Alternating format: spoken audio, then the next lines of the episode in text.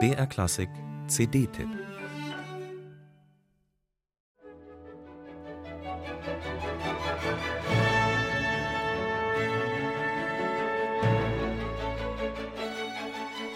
Während ich die siebte Sinfonie von Beethoven in dieser Aufnahme mit dem dänischen Kammerorchester unter Adam Fischer höre, schaut ein Kollege ins Zimmer herein. Er sagt, das klingt aber ruppig. Stimmt. Fischers Beethoven ist nicht der Beethoven für die Komfortzone. Es ist der Beethoven für die Stuhlkante.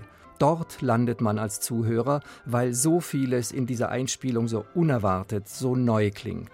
Das hier stammt aus der Durchführung im ersten Satz der achten Sinfonie.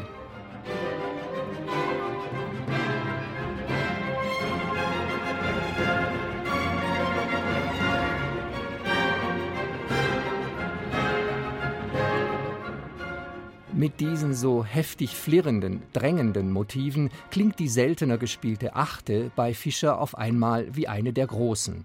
Das klein besetzte dänische Kammerorchester gibt den Bestandteilen der Komposition jederzeit hörbares Profil.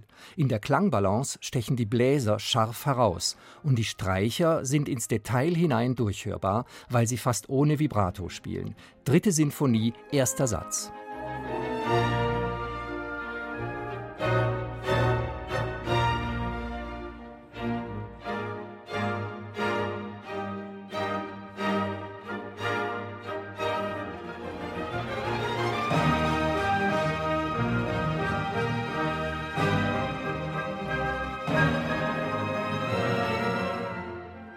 Fischer nutzt den duftigen, leichten Klang und das hochvirtuose Spiel des dänischen Kammerorchesters, um die Tempi anzuziehen, in Richtung der umstrittenen Metronomangaben Beethovens.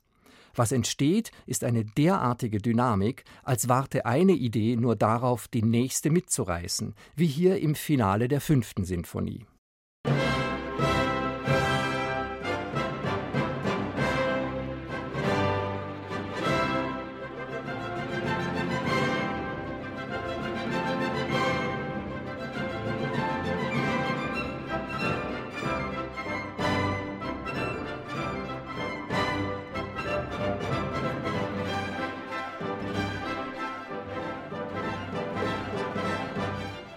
Die Klangqualität der fünf Naxos-CDs ist nicht die allerhöchste, aber gut genug, um den Hörer Satz für Satz gefangen zu nehmen.